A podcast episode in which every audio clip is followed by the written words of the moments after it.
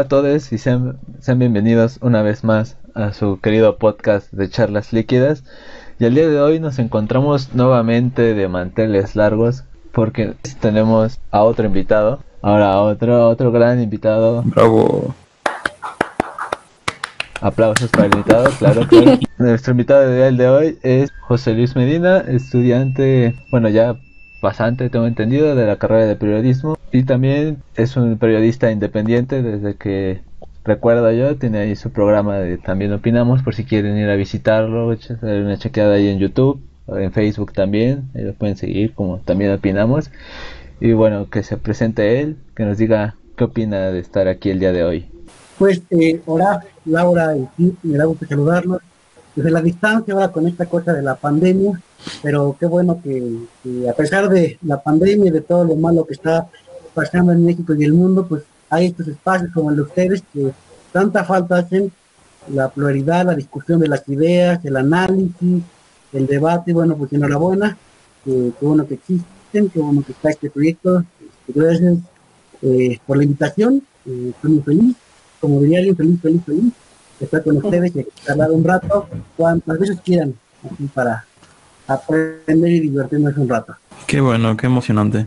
Igual el hecho de que tengamos un nuevo invitado quiere decir que vamos a tratar un tema nuevo, ¿no es cierto? Eh, ¿Qué tipo de tema vamos a tratar el día de hoy, el abrazat? Pues yo estoy muy feliz porque vamos a aprender, o al menos yo, sobre libertad de prensa de lo cual no sé absolutamente nada. Fíjate que, así como para dar primera aproxima, aproximación, esta idea ¿no? de libertad de prensa me llama mucho la atención porque es bastante similar a otro tipo de libertad, vaya.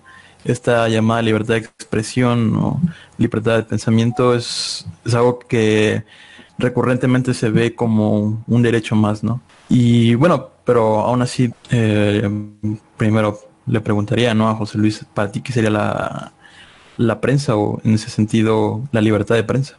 Pues mira, eh, Kit, eh, Laura y Orab, creo que como bien dices, ¿no? Es, parte de este conjunto de, libertades que supuestamente tenemos, ¿no? Porque, digo supuestamente porque no hay muchas libertades que se puedan gozar al 100%, ¿no? Eh, la libertad de prensa es una de ellas. Eh, lo concibo yo como libertad de prensa, la, pues la posibilidad o la apertura total de poder hacer eh, periodismo en cualquiera de sus géneros, ¿no? Que no solamente el reportaje o la entrevista, sino también la opinión, la crónica, eh, en fin, los que enseñan en la, en la facultad, por ejemplo, ahí en, en alguna facultad por la UNAM, ahí en TU, y bueno, ¿no? que, enseñan los géneros, en Aragón, que de ahí soy egresado. Eh, esa es la libertad de prensa, bueno, no quiero adelantar el debate, pero pues reitero el punto que estas libertades o esta libertad pues no está consolidada, sino todavía hay mucho que avanzar en la materia.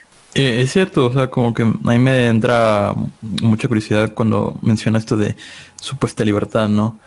Eh, y es que actualmente no solo México, sino incluso Latinoamérica o algunos países desafortunadamente no gozan de esta libertad, ¿no?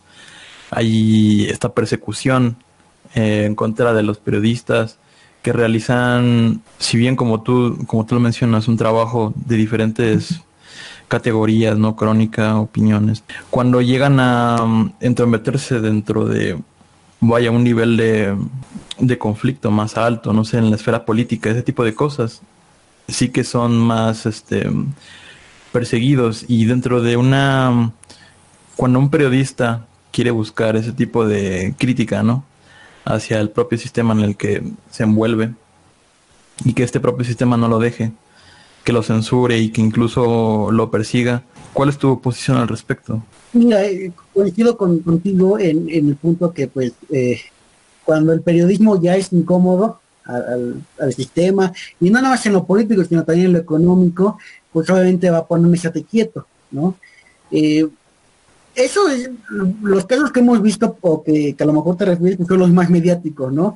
Ya como el de Carmen Aristín en su momento, o si quieres poner al de Carlos Loret con el de López Obrador, pero sin desestimar esto, a mí, a mí me, importan más los casos quizá locales de los periodistas asesinados en Veracruz, por ejemplo, que quizá no son muy mediáticos los casos porque son periodistas o comunicadores de periódicos que ellos mismos hacen o de las redes sociales que a lo mejor no tienen la formación periodística de la universidad, pero pues es un ímpetu de informar en su localidad, los obliga a hacer esa talacha periodística y por eh, sacar o criticar al presidente municipal de X lugar, pues lo mata, ¿no? El caso más eh, quizá un poquito conocido es el de Moisés Sánchez, en 2015 en Medellín, en Veracruz, pues por andar cuestionando, informando lo que pasaba en Medellín, pues lo matan y a la fecha su hijo eh, sigue en la búsqueda de justicia. Y podemos también meter el de Miroslava Bridge, que es más conocida, ¿no? Porque está en la jornada, porque estuvo en la jornada. Pero igual por cuestionar a autoridades del PAN, pues la mataron, ¿no? O Javier Valdés. Entonces creo que esos casos a mí son los que más me, me preocupan, pero los otros pues no tanto porque ellos tienen mayor cobertura, eh, si lo despide de un lado, agarran chamba en otro lado, y pues siguen, ¿no? Ellos siguen informando, siguen con la agenda, ya sea periodística o política, que también podemos discutir esto, ¿no? Cuando la línea que divide a lo periodístico, a lo político o a lo propagandístico, pues se eliminan o la eliminan ellos y hacen lo que dicen, utilizan la banda del periodismo para hacer propaganda a favor o en contra de alguien, pero creo que nos debe de preocupar más los periodistas de a pie, los, los verdaderos periodistas diría yo, ¿no? Los que se informan, los que sí reportean, inclusive a los medios, a los reporteros, no sé, quizá de los medios nacionales que no salen a cuadro y son tan famosos, pero que pues ya rellenan el pellejo para informar a, la gente, ¿no? Sí, pareciera que eh, la libertad de prensa tiene dos caras, ¿no? Una, una que es esta mediática, en la cual eh, si uno llega a molestar a ciertas autoridades o a ciertas personas con un cierto poder o una cierta posición social superior a la de ellos, pues existen ciertas represalias, pero esta, esta visibilidad mediática, como mencionas José Luis, hace que, que no sea tan grave el problema. Sí existe una cierta censura que se hace evidente, pero no, no lleva tanto, ¿no? Y, y en este y en esta segunda parte, ¿no? De, de, la libertad de prensa, en esta otra cara, está lo que eh, es oculto, ¿no? Esta, esta libertad de prensa que es este completamente omitida en el cual, como mencionas, pues existen varios casos de asesinatos de periodistas locales, en el cual no sé apenas si, les, si se les conoce o incluso algunos, habrá algunos que ni siquiera llegamos a conocer, ¿no? Que intentaron exponer cierta información o ciertas cosas que, que les afectaban a ellos, a su comunidad o, o la defensa de sus tierras y que son silenciados. Eh, razón, Oraf.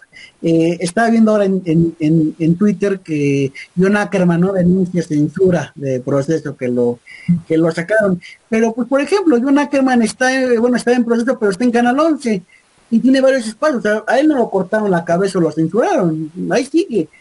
Eh, ahora con lo el tema pasado de la revista Nexo, ¿no? Que les impusieron una multa por algún presunto fraude que no dijeron no dieron a conocer bien el papeleo ahí eh, en Nexos al, al, IMSS y que la función pública los sanciona por ello, pues ya dijeron que era un autoritarismo, una represión, pero pues la publicación va a seguir, ¿no? Y de suscripciones, que también ahí nos lleva a este tema de cómo la publicidad, o perdón, o mejor dicho, eh, eh, los recursos del Estado, el gobierno da a los medios bajo este tema de publicidad oficial o propaganda oficial, y que muchos de ellos sobreviven gracias a eso, ¿no? Y que ahora se los quitan o les reducen, que es la línea de López Obrador ahora por la austeridad, pues muchos están diciendo, no, no están censurando, pero ahí siguen, sigue su presencia, sigue su cobertura, no cambia nada. La bronca, como, como mencionábamos, lo, mencionábamos, son los, los de, veras, los que se rigen el pellejo por que tienen que ir con su cámara desde Chimalhuacán que viven a cubrir la nota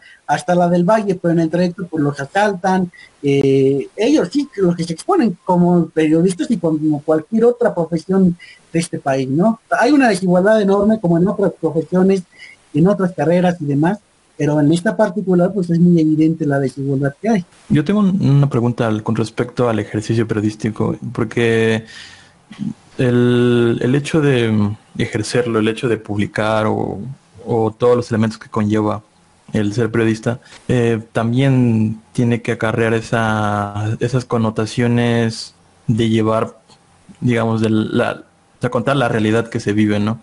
Y que, mm, como tú lo mencionas, eh, los periodistas que son los verdaderos periodistas de a pie, que van a recopilar esta información, a eh, darle forma y al, mismo tiempo ser la voz de esas personas, en ocasiones em, hay como especie de filtros, por así decirlo. O sea, a lo que voy es, si bien la libertad de expresión a la hora de que un periodista quiera eh, publicar o decir ciertas cosas al respecto de cierto tema, eh, ¿qué tan qué tan válido sería esta noticia frente a un filtro, ya llamémosle moralista, llamémosle fanatista incluso, para el, para el reportero o para el, pues sí, para el, aquel que está tomando todas las notas, ¿no? Pues mira, ahí yo creo que depende de cada medio, ¿no? Obviamente cada medio tiene su línea editorial basado pues en, en la forma de pensar del medio, ¿no? De los dueños del medio, en lo económico también, que vale, creo que es parte de, de la pluralidad. Hay medios que a lo mejor tienen más tendencia hacia la izquierda, ¿no? Y vemos sus portadas en los periódicos, o del periódico en este que, me refiero. Pues bueno, es una línea a lo mejor muy de izquierda, muy de causas sociales, está bien. Hay otros que tienen, una línea más económica, y también está bien. Es parte de la pluralidad. Eh, en mi experiencia, bueno, yo además de estar en también opinión, estoy en un medio de circulación nacional, uno que tiene un color rojo, este, no me corran por favor. Eh, pues ahí mi, experiencia ha sido de total libertad, y lo puedo decir, a, lo que a mí me consta y a lo que a mí me, puedo yo decir del, trabajo que hago, no soy como tal reportero, pero sí eh, hago entrevistas, he cubierto notas y demás, pues no me han dicho este tema no va, y vaya que ahí en las entrevistas que luego eh, hemos realizado, que he realizado propiamente, pues no, luego hay críticas, por ejemplo, a López Obrador y a otros sectores, y no, no me han dicho va. Es mi experiencia personal. Yo por eso estoy muy feliz en ahí donde estoy, en este medio de circulación nacional. Hay otros que se han denunciado que hay estas eh, filtros, ¿no? Como fin de por cuestiones políticas. Eh, luego dicen ¿no? que en algunos países hay este control por López Obrador, tanto para lavarlo como para cuestionarlos. No me consta, pero pues tampoco pena descabellado, porque ha pasado, ¿no? Hay periodistas que lo, que lo han explicado en tiempo de Peña, en tiempo de Calderón, no me extrañaría que ahora en tiempo de López Obrador eh, existiera. Creo que puede apelar un poco a, como lector o la ciudadanía, pues a, comparar de la cobertura que dan a los temas, que puede ser pues por la por el valor que uno le da a la noticia, ¿no? Porque a lo mejor, si, por poner un ejemplo, para un medio, si tenemos caso Lozoya, que es muy polémico, ¿no? Y tenemos los videos de López, bueno, de tío López Obrador y de David León, pues habrá unos que con argumentos periodísticos, ya sea por la actualidad, por ser hermano del presidente, porque David León iba para una dependencia anticorrupción de medicina, pues le den mayor peso a esos videos. Habrá otros que digan, bueno, porque lo que está diciendo los ya, ya había sido denunciado por periodistas, porque ya había indicios de acusaciones que le dan más peso a los en la cobertura.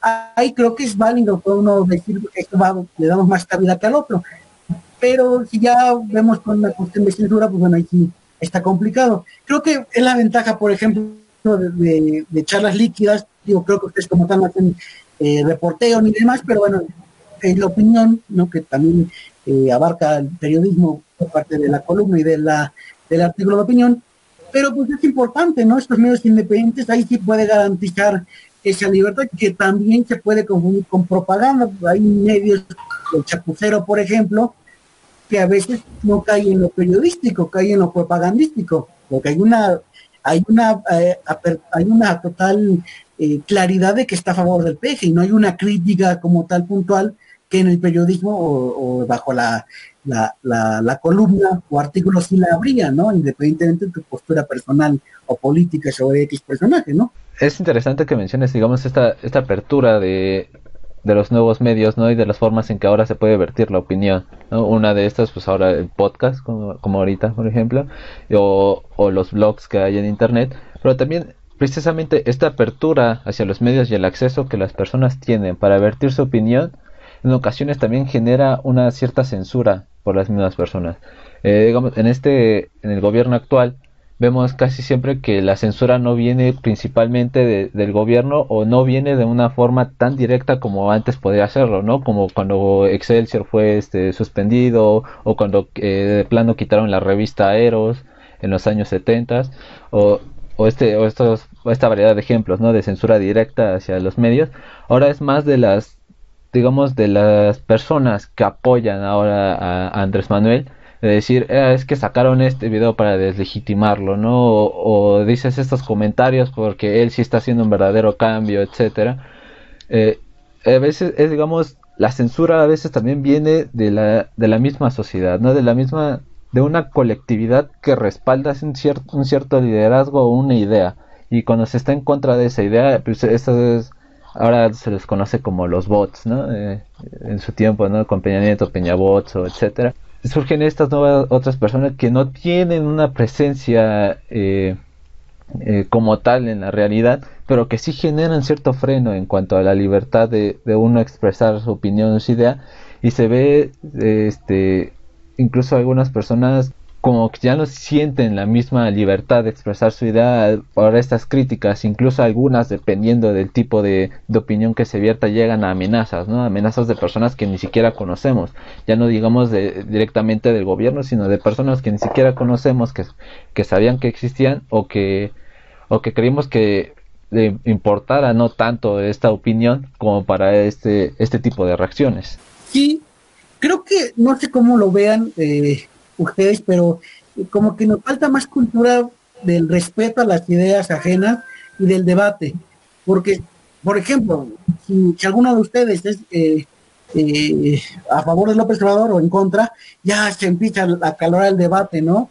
Ahora pasa, por ejemplo, eh, pongo el ejemplo por, la compañía, no sé si, si, a ver si no la riego, pero por ejemplo, cuando un hombre se conoce una, una compañera que, que, que, dice feminista, luego también ya están a la defensiva, ¿no? Ah, con las etiquetas ahora es que es una feminazi, es que odia a los hombres, ¿no? Eh, es lo que dicen eh, algunos, lo aclaro porque no quiero este que se malinterprete, pero pasa, o sea, no hay una, no hay una oportunidad de discutir, de debatir eh, este tema y otros temas por esta cerrazón y pasa en lo político eh, con estos bots, ahora como bien dices, ya no están todo el gobierno, sino son estas personas, eh, el chapucero, no digo que propiamente él, pero sí él al, al, alterar a la gente con un discurso reaccionario, con un discurso radical, pues dicen es blanco negro, ¿no? O, el peje es bueno o el peje es malo.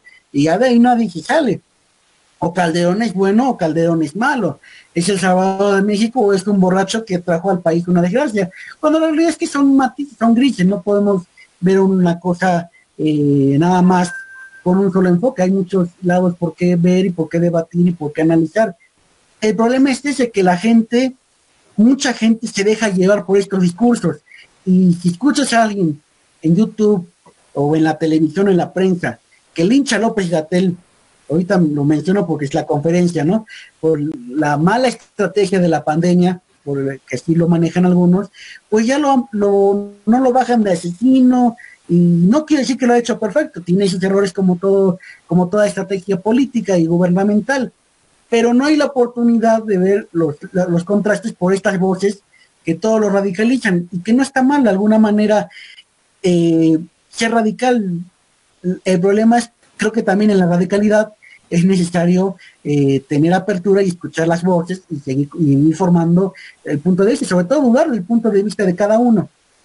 Entonces, ahora estas personas que, y lo vemos con, con lo de los con Calderón, pues se radicalizan y no hay un debate sano, ya está uno entra a Twitter y dice, chale, qué hueva, ver lo mismo, ¿no? Esas peleas que no llevan a nada, cuando pues es rico ahorita eh, discutir y decir, no, es que no estoy de acuerdo por esto, ah, pero es que esto sí puede ser, pero pues no, y se pierde. Y eso quizá a lo mejor no, no como tal es el gobierno, o, a lo mejor sí, pero pues estos líderes de opinión, estos influencers, pues lo promueven y lo promueven muy bien. Y de todos lados, ¿eh? Los López Obradoristas y los calderonistas y el que le quieras poner de corriente hasta los puristas, que bueno, ya está más muerto que, nada el PRI, pero pues bueno, todavía no hay que dar por muerto al dinosaurio. Ahí tiene poca fuerza Muy interesante porque hace algunos días bueno, al día, ¿no? Porque en realidad apenas fue lo de lo de estos videos y justamente esa esa impresión que dejan las redes sociales, ¿no? Del levantar la voz y ser fiel incluso a este partido. El hecho de que estar argumentando, no importa si Facebook me censura, ¿no? Por mal informar o desinformar en mi muro, O sea, yo quiero decir, eh, más que lo que pienso, al menos su discurso, la verdad. Y a mí me parece muy interesante cómo es que se formula esta opinión pública, ¿no? Porque podríamos decirlo, ¿no? Que son de los medios de comunicación, pero es que ya esta apertura, pues incluso masiva, ¿no? Se podría decir que la opinión que una persona tenga con respecto a cierto suceso político, histórico, etcétera, eh, va a tener ese tipo de, de apariencias eh, a partir de lo que él crea, a partir de lo que él vive. Eh, no va a pensar lo mismo una persona del sur que del norte, eso está claro, pero a mí lo que me, me, llama mucho la atención es dónde queda esta ah, libertad de prensa con respecto al informar, porque justamente tú dices, ¿no? Se puede hacer desinformación de lo que podría ser cualquier cosa, pero eh, ¿cuándo podría ser una, un, periodismo en ese sentido estricto, en ese sentido un poco más verídico y robusto? ¿no? Entiendo tu duda y creo que muchos eh, pues, lectores, eh, ciudadanos que están que consultan los medios, los eh, programas de noticias, pues la tienen. ¿no? Cuando se desvirtúa, pues qué, qué si es información, quién se apega a ello o no Debo decirte que a pesar de que luego parezca que el panorama es triste, desolador en la materia, sí hay, sí hay periodistas que hacen su chamba, ¿no? En, en Milenio podría, que hay, que hay trabajo, podría mencionar a muchos que, conozco y que sé que su trabajo es apegado a lo periodístico y que no se desvirtúan, también en la jornada y también en la razón, hasta el periodo, hasta yo creo que en el medio que tú consideres es más izquierda, más de derecha, más afín a cierto personaje, hay, hay periodistas que hacen su chamba la bronca no es tanto de, a veces del periodista como tal, de, de a pie, la bronca es a veces de, los presentadores de noticias que llevan una agenda, o que uno supone que lleva una agenda por sus comentarios que a veces caen en lo propagandístico, caen como en un golpe político que en lo periodístico, porque algo que es evidente y que podemos diferenciar de lo periodístico y lo político es que el periodismo maneja información datos, ¿no? argumentos, eh, Omar o que, es un experto, bueno, ustedes están en, la universidad, pues eh, en algún momento no nos enseñan que, los argumentos, que las fuentes son importantes. Y el periodismo se sustenta de esto, de, fuentes, de entrevistar a, los personajes, de buscar en transparencia información, vernos al archivo y ver lo que en el pasado sucedió. E, es la diferencia, creo que podemos notarlo. Cuando un comentador de noticias eh, dice es que Gatel es un asesino y tergiversa cifras y, demás, pues sabemos que ahí puede ser ya más político el asunto, más que periodístico, propagandístico. O si define a Felipe Calderón, como creo que hace un presentador de noticias de algún eh, medio este, de los, primeros canales de televisión, pues bueno, ahí podemos suponer que no es tanto periodístico el asunto. Pues la trayectoria, ¿no? Con quienes se junta, quienes son amigos, porque pues el periodista no puede ser amigo de políticos, puede ser amigo de, de quien quiera, menos de políticos. Creo que es como el narrador del fútbol no puede ser amigo de los futbolistas, que pienso, ¿no? Pero creo que algo que, es necesario aquí en, para la libertad de prensa es pluralidad. Todavía en el periodismo es un mundo de machos. No solamente de, género, de masculino, sino en las ideas viejas, no en ese periodismo antiguo eh, muy explotado, muy matado. Hace falta que más mujeres entren a este gremio, hace falta que otras minorías también entren, ¿no? Hace falta que la comunidad LGBT abiertamente esté en los medios, en el periodismo, pues, para que lleven los temas de, la, su agenda, de la agenda que, ellos y que sus comunidades quieren saber, ¿no? Hace más periodistas indígenas. no por una cuestión, porque ahora también desgraciadamente muchos utilizan la inclusión como publicidad, ¿no? Sobre todo las grandes empresas, no, porque un, uno como heterosexual pues no puede entender las demandas de la comunidad, ¿no? Uno como hombre pues no puede entender las demandas, las demandas de las eh, mujeres feministas. Entonces requerimos de esa pluralidad que todavía se está abriendo cuenta gota, ¿no? La, están abriendo afortunadamente estos sectores, pero pues eh, lo, el sector este eh, macho, blanco, heterosexual, requiere entender que ya esos tiempos ya quedaron en el pasado y que ahora eh, esta pluralidad enriquece y que requerimos este periodismo para que todos los sectores se sientan identificados, porque pues una vez ve un medio no se siente identificado con la información o la tergiversa. La tergiversa en el sentido de que como no, no lo entiendes, no lo has vivido, pues no puedes luego plasmar esto en, el trabajo periodístico. Pero si alguien entiende, alguien ha vivido esto como periodista, no ser protagonista, porque lo hay quienes caen en el protagonismo, no, sino tú al entenderlo, busques a personas que igual lo han vivido y esas personas se van a plasmar en el trabajo o esas fuentes, ¿no? Eh, y me acuerdo de mucho de algún trabajo que hicimos de la comunidad trans, pero si lo hubiera hecho seguramente una chica, un chico trans, hubiera quedado mucho mejor este trabajo porque conoce ese sector, porque hubiera buscado especialistas que tengan mayores datos y mayor información sobre esto. Entonces creo que es necesario que haya más eh, diversidad para que se dé esta, eh, este punto que, planteabas, eh, Kit, en el sentido de que pues haya más periodistas eh, enfocados a lo periodístico y que pueda desplazar a quienes utilizan la bandera de periodismo para hacer propaganda, golpeteo político, hasta publicidad, porque también desgraciadamente se utiliza la bandera del periodismo para publicidad, y pues y también transformando el periodismo, porque pues todavía hay mucha desconfianza de la gente a los medios, con justa razón, nos los hemos ganado a punto de desconfianza, pero pues la tirada es ir ganándonos de nueva cuenta la confianza de los lectores, de las lectoras, de las audiencias, pues para ir consolidando, porque si no hay libertad de prensa, pues tampoco hay otras libertades, van creo de la mano todas las libertades, no se puede excluir una, eh, decir vamos a consolidar esta y la otra no, van las libertades van, van unidas, quinto, no es como un muégano, es una falta si una falla, pues todas las demás te van a fallar. Esa apertura que mencionaba hacia más mujeres, que hubiera más mujeres periodistas, más este, eh, más personas de la comunidad LGBTQ más, eh, se, se, empiecen a introducir, ¿no? Para que empiecen a meter ellos sus agendas, sus, sus temas de interés. Entra también, ¿no? Eh, aquí la discusión que tenía un poco, bueno, la duda que tenía un poco Kit respecto a cuando un trabajo periodístico es este es puro como tal o es este es, únicamente eso no un trabajo periodístico.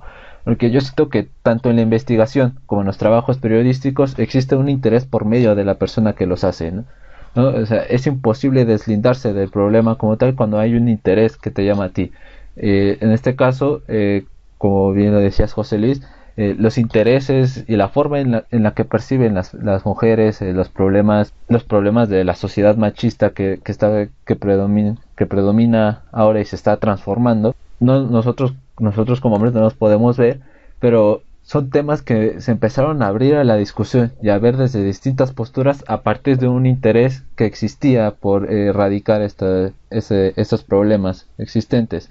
Entonces en estos estos trabajos periodísticos, aunque se hagan con la intención de únicamente mostrar digamos, los hechos o la las investigaciones también demostrar únicamente los hechos y, sacarlos de, de, cada, digamos, de polos de decir que está bien o está mal, eh, existe un interés, ¿no? Y a veces las, las, personas, aunque muestren los hechos, le van a dar la lectura que estos eh, les quieren dar a partir de esta visión por la cual empezaron su investigación. Eso también llega a veces a, a sesgar un poco digamos digamos esta esta visión de un, de un periodismo puro o un, un trabajo periodístico únicamente con la labor de informar. Pues, pues es que no sé cómo lo, lo, vean, pero no se puede hablar de ningún trabajo que sea totalmente objetivo, ¿no? Y aquí en el periodismo menos.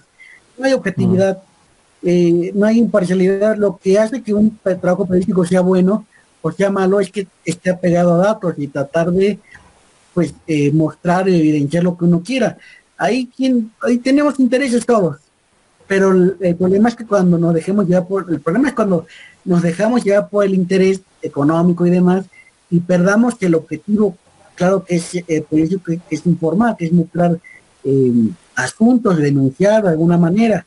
Eh, hay periodistas que, pues bueno, se enfocan en lo social, ¿no? Y sus temas son derechos humanos, a otros que van al el económico, a lo político. Creo que eh, eso no es malo. Mientras que uno tenga claro que eh, la intención del trabajo, del texto, del reportaje, del video, del audio, pues sea con una cuestión periodística, que sea informar.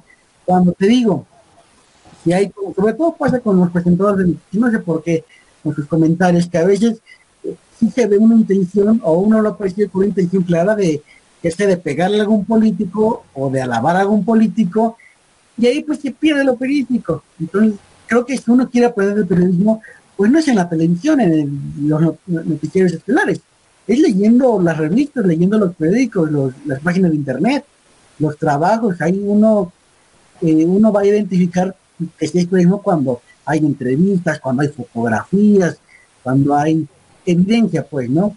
Cuando es opinión nada más para pegar y hasta uno, como lo que hizo, por ejemplo, Javier La Torre con López Gatel, esto más que periodístico, esa prisa que pusieron cuando dijeron que no le hagan caso, pues no era un asunto periodístico, porque si uno ve el contexto, pues eh, Ricardo Salinas Pliego ha hecho un llamado de no suspender actividades económicas, y pues obviamente lo que hizo López Gatel, bueno, no López Gatel, el gobierno de México, utilizando como a López Gatel, pues eh, le afectaba los intereses de, de Salinas Pliego, ¿no? Y por eso hubo una, una cuestión hacia, hacia, hacia ese hombre, que no es víctima López Gatel, ¿eh? por cierto, pero pues ahí hubo un interés más político, económico quizá, de periodístico.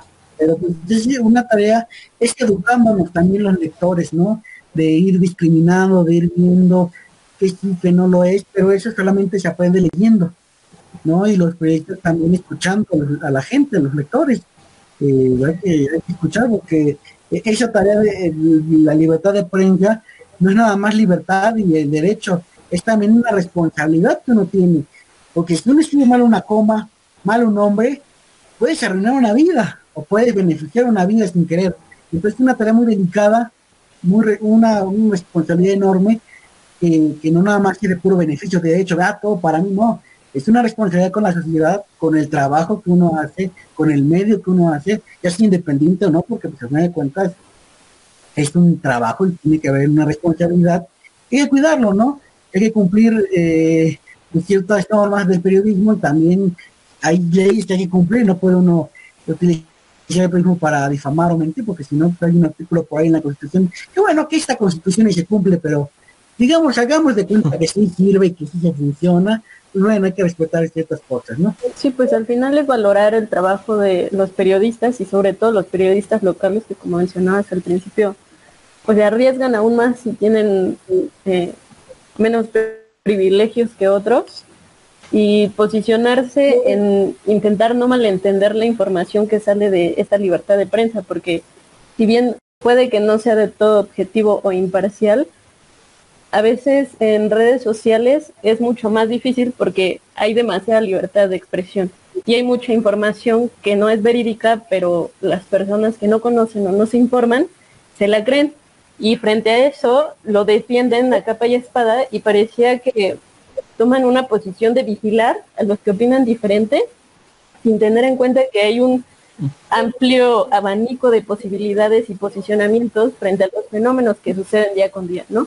Entonces, intentar ir más allá de vigilar a los otros, abrirse a escuchar, a leer, a entender y a formarse un criterio propio que vaya lejos de, lejos de pelear que vaya más hacia un debate sano para que sea constructivo hacia las diferentes partes que, hay, ¿no? Porque como mencionábamos nosotros en nuestro primer capítulo, la crítica es necesaria para poder platicar con otros de cualquier tema. Sí, este, sin duda, eh, Laura creo que, bueno, coincido, no, no quisiera eh, redundar lo que ya he mencionado, pero sí me falta mucha cultura del debate y sobre todo de entender pues, que no somos iguales, nadie. No, imagínate, qué, qué aburrido sería que todos pensáramos igual y todos hacíamos un solo directo. Pues no, la vida es divertida y, qué chido tener diferentes puntos de vista. Tampoco tomando los personales, ah, me está atacando. no, pues bienvenido a la discusión y, ser abierto, ¿no? Open mind todo. Y pues, este, tampoco defender a capa de escalón político, porque ¿qué le vamos a importar a los políticos, no? La historia nos ha dicho que no les importamos nada sea de izquierda o de derecha, sea el peje o sea Calderón, sea quien sea, ¿no? No, no es, la, la idea no es defender a, a, lo indefendible. En, ese punto que hablaba acerca de, bueno, los datos y las justificaciones con las que sustentan cada uno del, de las notas o de los artículos que vayan a publicación, eh, la similitud me sonó mucho a la hora de, de esta crítica luego que se hacen a la hora de, de que un científico ya sea social, natural o ese tipo de cosas, escriba algo, ¿no? Ya sea una tesis, ya sea un artículo en una revista científica, etcétera. Porque al fin y al cabo no hay, mm, como tú dices, una objetividad pura. No existe eso y al darnos cuenta de ese tipo de elementos al que pues nosotros em, quieras o no, ¿no? Eh, estamos envueltos en nuestra propia subjetividad.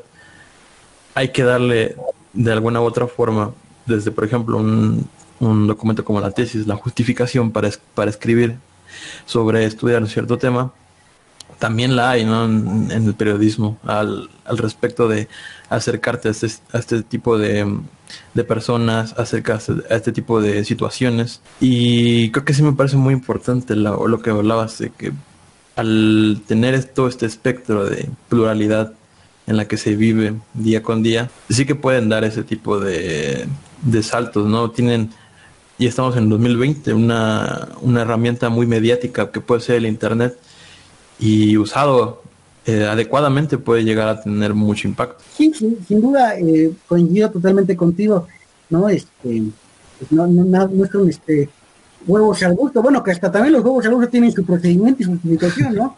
Pero pues, luego va el aceite, luego la cebolla, ¿no? Y después le revuelve el cebolla, en fin, o sea, también tiene sus reglas ahí. Igual acá, ¿no? Sea, para todo, para toda investigación, sea periodística eh, o no lo sea, pues debe tener ciertas reglas, cierta justificación ante lo que, mencionas. La bronca es cuando no la hay. La bronca es cuando no la hay y se quedan estos fake news. Que también, bueno, ahí es otro fenómeno, pero pues, a mí se utilizan mucho para desinformar, para golpetear, para eh, pegarle a algún político, eh, para crear pánico con lo de la pandemia, ¿no? Se cree que que vaya que les ha funcionado este, este asunto de las canciones, quién sabe quién será, ¿verdad? Quién sabe quién, qué personaje, qué personaje les convenga esto, pero pues sí, por eso es, necesario, creo que eh, vuelvo al punto, de educarnos, es una tarea de educar a los lectores y a las audiencias eh, para que identifiquen qué es periodístico y qué no. es una línea muy delgada entre lo periodístico, la propaganda, la publicidad, todo esto, entonces, pues sí requiere como que cultivarnos en, en aspecto de estar más, eh, conocer estos trabajos y que esto obviamente pues, se, da se da leyendo, se va estar informado. Es una tarea, pues si no de muchos años, pero sí de mucha constancia y que también al ser universitarios, eh, nosotros y, Laura acá, pues nos obliga a también a nuestros cercanos, no con el ánimo de imponer, ¿no? De, no, es que así tiene que ser este abuelito, papá, no. Pero sí tratar ahí sutilmente de explicar y la curiosidad de las otras personas lo, invita a ello, pues tratar de también a cercanos, ¿no? Porque al final de cuentas, como universitarios somos líderes de opinión en nuestro contexto, porque al tener un estudio, al ser privilegiados, justamente a una educación es un asunto de privilegios y no de derechos, ¿no? Pues eh, tenemos esa, digamos, esa oportunidad de que a los de lado decirles, oye, pues esto es fake esto no es tan periodístico, esto es más político, ah, bueno, la gente se le dando cuenta. Pero también es otro tema, ¿no? Eh, pero es una tarea que, que no solamente a los medios les, corresponde, o a los proyectos, sino que es una tarea que involucra a todas y a todos. En este, en este último tema o que tocas, en cuanto a la libertad de prensa, digamos, surge este el acceso a la información, ¿no? De la libertad de prensa no solamente es la libertad de decir ciertas cosas eh, libremente, de expresar tu opinión, sino también eh, del acceso a la información que uno tiene. A veces uno se complica mucho eh, poder encontrar ciertos datos sobre ciertas ciertas cosas que se supondría deberían estar públicos, pero que no están ahí. ¿no? luego nos pasa muy seguido, ¿no? aquí en México, ya sea, digamos, nosotros como estudiantes, eh, lo vemos en las bibliotecas, ¿no? Que a veces buscamos un libro que dice el sistema, ah, sí está, pero ah, desapareció el libro mágicamente y nadie sabe dónde está. Eh, lo mismo pasa con información y ahora con una, una forma de ocultar la información que es poco vista o poco sabido por algunos es la, la conexión internacional a, a la red de internet porque la información a la que tenemos acceso, digamos, a través de este medio, es diferente aquí en México a la que se tiene acceso, digamos, en Estados Unidos o Europa. Y el ejemplo más claro es que podemos, que tenemos palpable, digamos, es el, por ejemplo, las carteleras de los servicios de streaming, ¿no? De, ya sea de Amazon o de Netflix, que aunque estas sean, ah, estemos hablando de películas, series, eh, pueden tener cierto contenido que no sea favorable para una, una situación política o social dentro de una dentro de una región que pueda generar alboroto, ¿no? Lo mismo pasa con eh, ciertos artículos. Eh, existe esta eh, hace tiempo aquí en México esta famosa frase de fuga de cerebros porque no se da el respaldo ni, ni, el acceso a la información que algunas personas necesitan para desarrollar sus investigaciones, para publicar sus investigaciones en trabajos periodísticos y en ocasiones tienen que salir, digamos, de, del país. Y digamos, la, la libertad de prensa llega a estos extremos también. No, solo, no solo se queda, como decía, en, la, en el simple hecho de poder vertir una opinión, sino que ya tienes tu opinión, se te, se da, se te deja publicarla, pero no, no se te da difusión, no se, no se da acceso a esta, a esta información también. Sí, sin duda, eh, ahí te digo, las libertades y los derechos van de la mano. No se puede avanzar en uno y en el otro no. Este tema de la información, el derecho a la información, eh, también es un tema muy, muy importante, muy interesante, porque no solamente es para los periodistas que ven beneficiados, pero también para otras carreras y para la ciudadanía en general. Se supone que aquí en México hay algo llamado el INAI, que se supone que sirve, dicen, no me consta, que sirve para que ninguna autoridad no te da la información porque el INAI entra para que te la dé, ¿no? Digo, se supone, pero eh, los, los, procesos burocráticos que luego hay en esas dependencias, con esos organismos autónomos, pues para quien tenga tiempo y quien sea la chamba como periodista, pues se las tiene que aventar, ¿no? Porque si no le da la información X dependencia, pues sí tiene que ir a pelear. Pero para el ciudadano que dice que ahí que tiene ciertos días hábiles para hacer la solicitud y cuando el pleno del INAI se reúne, resuelva, pues va a desistir, ¿no? Porque tiene, tiene su vida y tiene cosas que hacer. Va a mandar al demonio al INAI y a sus procedimientos de su burocracia. Y es un problema porque eh, la información debería, en el mundo ideal, debería de ser del acceso de todos y fácil, pero pues no lo es, ¿no? También en, en, este tema, pero en muchos otros, eh, los archivos generales de la nación, ¿no? Algunos se pueden consultar, otros no. En fin, es un proceso que, que luego se frena, que hay, que, hay muchas pocas facilidades de, de, la información, que también es una pelea que se debe de dar. En la libertad de prensa, pues, ahí le toca principalmente a los periodistas darla. Y en ese tema de la acceso a la información, pues aparte de los periodistas, también los académicos. Porque no solamente es para el periodismo, pues también para quienes hacen tesis y investigaciones. Pues luego, si no la hay acá en el país, sino la sigue otros países, si acá el gobierno eh, clasifica un archivo para que sea abierto a la ciudadanía durante ciertos años, como pasa regularmente, pues uno se queda de, bueno, pues cuál transparencia, ¿no? Que gobierno abierto ni que nada. Pero son, son, son eh, obstáculos que hay, ¿no?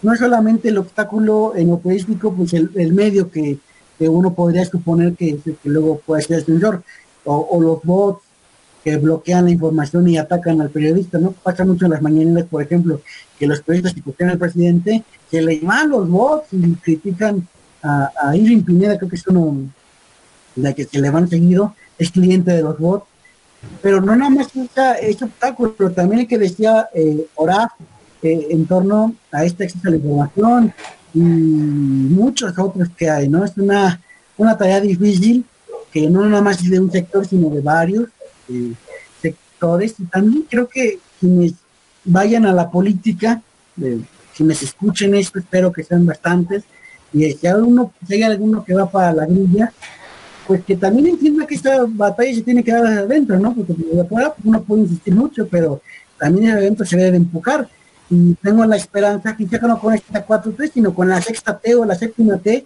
que haya alguien que sí en verdad pudiera transformar y, cambiar este status quo. Porque pues, ciertamente con la 4T no hay, la misma gata pero revolcada, ¿no? No es la transformación que tanto nos han vendido, es más de lo mismo en algunas cosas, otros cambios significativos, pero nada así de raíz, ¿no? Como, como dice la 4T. Entonces, nosotros pues, de los cambios significativos que se debe dar es en ese tema del acceso a la información, de la transparencia, de que pues, sea tan fácil como meterse al Facebook o encontrar la información de cuánto se han gastado en el aeropuerto de Santa Lucía o que se han gastado en el Maya, ¿no? Que también ha habido luego no da la información en esos temas que dices, bueno, pues, ¿somos o no somos? Sí, de hecho, el, bueno, el tema de el acceso a la información como, como este derecho que ya lo mencionas, eh, a mí me, me saca de, mis casillas el, el hecho de que, bueno, tenemos al, de un lado al Estado, ¿no? Como el mediador de la sociedad en cierto punto y que dado que tiene todos los recursos de, de la sociedad, vaya, se puede dar esos estudios para sacar información, para sacar, eh, pues sí, todas estas tablas de datos y datos y datos, ¿no? A partir de ello, pues se mm, transforman dentro de los medios más oficiales, ¿no? Dentro de las versiones más, este, pues sí, oficiales a la hora de publicarse. Eh, también existe esta oportunidad, ¿no? De, bueno, ya tengo las cifras, ya tengo los datos, ahora qué es lo que yo puedo hacer, este, desde mi, desde mi punto en, en este país para hablar lo que yo quiera, lo que yo quiera decir, ¿no? Porque mm, el dato no habla por sí solo, ¿no? O sea, es, lo que es lo que muchas personas te han, han dicho a lo largo de la vida. Se tiene que tratar ese tipo de, datos, ese tipo de, cifras. Eh, la metodología que se utilice, pues será independientemente de cada situación. Ah, ¿No se podrías contarnos un poco acerca de quizá como tu trabajo pero al respecto de, no sé, un proceso este, periodístico que llevas a cabo eh, día con día? Pues mira, mi chamba, básicamente acá en el Team Milenio es, eh, soy editor web, los reporteros que cubren las notas, que mandan información, y ya en mi caso que estoy en el área de política, pues lo que es político, Cámara de Diputados, senadores, estas fuentes, la presidencia, pues yo la subo a la página de Milenio y luego si ven si se meten a la página de Milenio y ven alguna nota de política, seguramente yo la subí a la plataforma. Eh, yo no la reporteo, sino los reporteros la reportean, uno revisa la redacción y demás, le ponen la foto ahí para que sea bonita la nota, este, y demás. Esa es mi chamba como tal oficial, ¿no? Ya en mis ratos libres, pues cuando hay tiempo, pues hago este, entrevistas o, alguna nota o reportajes, casi a veces el tiempo no lo da, y entre no opinamos, pues es más de entrevista, más de opinión. Eh, un poco de ello. Esa es mi chamba. El, el proceso pues obviamente es también de verificar porque un reportero te puede mandar algo, pero a veces el dato no es exacto o no hay contexto, pues ahí uno tiene que meterle tal hacha para que haya contexto. Eh, tú dices lo de los datos, ¿no? No nada más el dato, sino es también entender el por qué. Un ejemplo pues, para darle visibilidad a estos datos es, eh, por ejemplo, en el caso de, de, de, de feminicidios, pues sí, la cifra es la alarmante, dos mujeres mueren al, día en el país, ¿no? más o menos, pero no son 10 nada más, son vidas, son personas, son historias, ¿no? Son risas que se pierden, ¿no? Por estos lamentables hechos. Pues aquí la tarea periodística es conocer las historias, quizá no de las vidas, porque son miles y no daría la vida, pero sí conocer eh, las historias para tratar de sensibilizar y para tratar de mostrar el problema, de por qué se da porque la, chica vivía con un libro machista nada más porque llegó tarde o porque le porque le el celular y, este patán lo malinterpretó todo, pues la golpeó hasta el punto de matarla, por poner un ejemplo, o con lo del coronavirus, ¿no? No hay más de 60 mil personas, pero reiterado, son personas, son 60 mil vidas, ¿no? Eh, no sé cuánta capacidad tenga, por ejemplo, filosofía y letras, pero pues de ser en una facultad o dos en la UNAM la cantidad de personas que han muerto por el coronavirus o está más. Entonces, echar eso, ¿no? ¿Qué, ¿Qué, hacen esas personas? Muchos son médicos, muchos se han muerto en la batalla eh, por el coronavirus.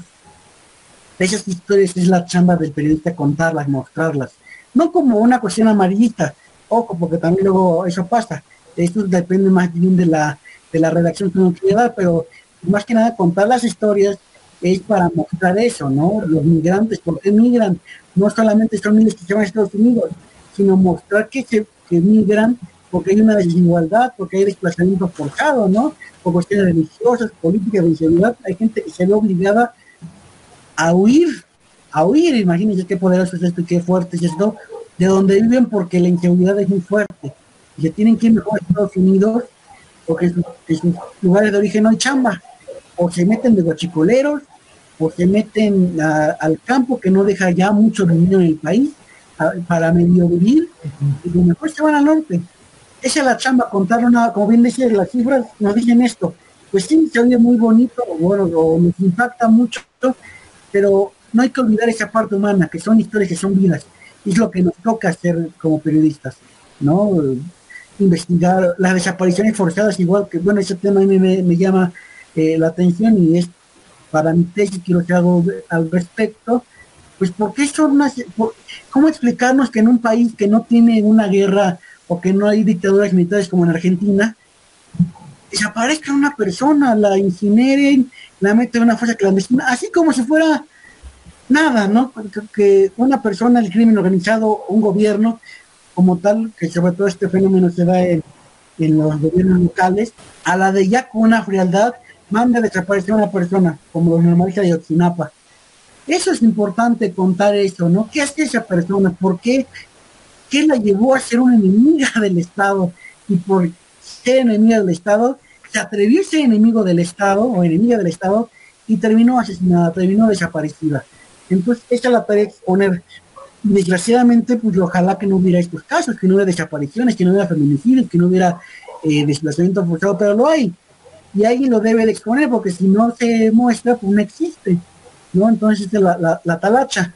Y, regresando a lo que preguntas de qué, qué hago, pues eso es la, chamba, básicamente, eh, hacer, no es tan emocionante como ir a cubrir la nota, pero bueno, cumple una función como tal en el periodista, que, que se muestra de la información, porque si no hay editor, pues no, no la puede leer la gente en, los portales, en las redes sociales. Y bueno, esa es la, la, chamba, como, como podrán apreciar, eh, el periodismo no nomás quiere reportear, ¿no? Eh, se puede enfocar en muchas cosas, desde la docencia, desde ser editores, eh, productores también, en redacción, en fin, es una tarea o es un campo muy abierto que es maravilloso, cuando uno tiene pasión y le gusta, pues bueno, uno aprende y que desde ahí uno influye, ¿no? Desde ahí uno también desde la trinchera, a lo mejor no tan mediática ni tan pública, pero sí escondida, te digo, ahí se puede verificar, ahí uno también se vuelve ahí como de verificador de fake news, no porque a propósito los reporteros lo hagan, no, pero luego, como todo ser humano, se te va un, error, se te puede confundir el dato, y pues bueno, hay que corregir porque si no luego ahí hay mal pensados que piensan que uno ya les informa, pues no, no la no está acá. Te puedo presumir, puedo presumir que creo que, que, aquí en esa trinchera hay un profesionalismo muy importante, muy bonito, muy contagioso de reporteros y reporteras que sí tienen muy arraigada su objetivo, que es informar, ¿no? Y pues en mi caso, como, bueno, ya ex estudiante, porque ya acabé la carrera, pues que contagia eso y también te motiva a hacer esto, ¿no? Y no desviarte en el camino a lo político, a lo propagandístico, que pues eso sinceramente no ayuda en mucho. Ahí está eso y qué bueno que existe quien lo, haga, que lo haga, que lo haga bien. Pero pues, cuando uno tiene esa espinita o esa enfermedad del periodismo en la, en la sangre, pues lo mejor que se puede hacer es hacerlo eh, bien. Muy interesante lo que hemos venido discutiendo hasta ahorita. Bueno, ¿qué les parece si vamos cerrando, dándonos unas pequeñas conclusiones para ir concluyendo ¿no? con esta discusión? ¿Tú con qué concluirías, Laura Sad? Pues Primero, muchas gracias a José Luis por haber venido a informarnos y a presentar las particularidades de la libertad de prensa. Y de nuevo invitarles a los que nos están escuchando a abrirse, a escuchar, a informarse, a entender, criticar, a debatir, porque es necesario frente a todos los movimientos. También intentar a veces eh, no normalizar tanto toda esta violencia que leemos, ¿no? Como decían, todos los días asesinan a alguien, todos los días muere algún periodista. O sea, pasan muchas cosas que a veces las naturalizamos demasiado, pero hay que cuestionarse un poco más allá qué, qué sucede y por qué sucede. También quiero agradecer a José Luis en la participación que tuvo el día de hoy. Eh, como como también, ¿no? como nos he explicado, su trabajo dentro de este medio, que es el periodista, que si bien es uno muy específico, vaya, que es parte de todo el ensamblaje, ¿no? A la hora de publicar, a la hora de informar. Este, pues yo con lo que me quedo de, este capítulo, eh, principalmente, mm, me parece que es la apertura, ¿no? democrática a la hora de dar tu opinión y que así como sea de riguroso el informar acerca de tu realidad más próxima como sujeto, ¿no? Porque al fin y al cabo eso somos. Eso es básicamente lo que puede llevarnos a, un estado en donde, bueno, ¿sabes qué? quizá conozco muy bien la realidad más próxima que tenga, pero el hecho de desconocer el otro, la otra cara de la moneda de otra persona que esté viviendo a 50 kilómetros o 100 kilómetros eh, de mí es muy distinta, ¿no? Y, y claro que también es válida este ser partícipe de eso, ¿no? El preocuparte acerca de, de las personas que viven en el mismo territorio que tú, así como en un planeta. Pero sí, me gustó bastante esta pluralidad de ideas que podemos ofrecer, ¿no? Entonces, no sé, algo, unas palabras más que quieras decir, José Luis, para despedirte.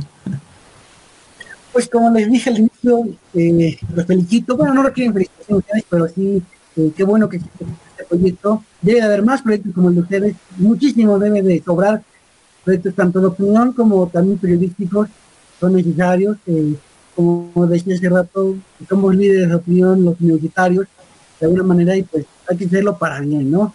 para influir hacia, bueno, es muy debate lo bueno y lo malo, pero digamos que hacia lo que consideramos correcto lo que puede ayudar a los demás desde nuestra muy humilde trinchera, eh, que uno se desempeñe, me da, me da gusto que me hayan invitado, les agradezco la oportunidad, ojalá también pronto, este, si aceptan, les acá, también opinamos igual a debatir algún día eh, que sobran en el país, afortunadamente o desgraciadamente hay muchos, pero sí, eh, las libertades no nos las da el gobierno y los derechos es un asunto que deben a todos, ¿no?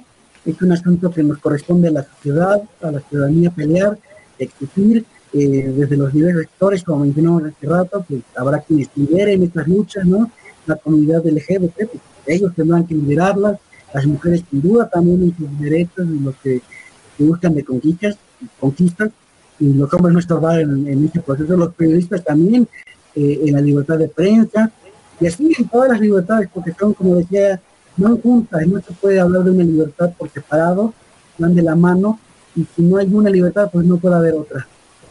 Entonces, pues, bueno, espero que, esto haya ayudado, que aunque sea una persona que reflexione, critique, este, despedaste por lo que hayamos dicho con argumentos y con, eh, con bases, pues que bueno, habrá, se habrá logrado el objetivo, el cometido, y pues seguir desde la trinchera que estemos tratando de, de un granito de arena al país porque la quinta, la sexta, la séptima, la cuarta, la novena transformación no la va a hacer un, presidente.